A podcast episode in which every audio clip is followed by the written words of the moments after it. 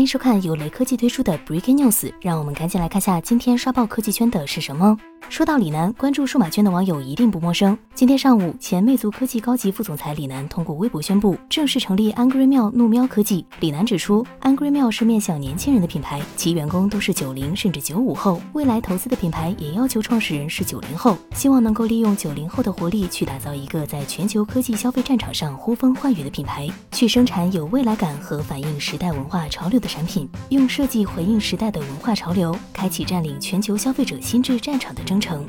天眼查显示，珠海市怒喵科技有限公司成立于二零一九年九月十九日，法定代表人为李楠。怒喵科技称，目前已经获得美团龙珠资本数千万投资，所融资金将全部用于怒喵科技新品牌产品的研发与推广。怒喵科技将于八月二十六日举办线上发布会，首批原创产品即将发布。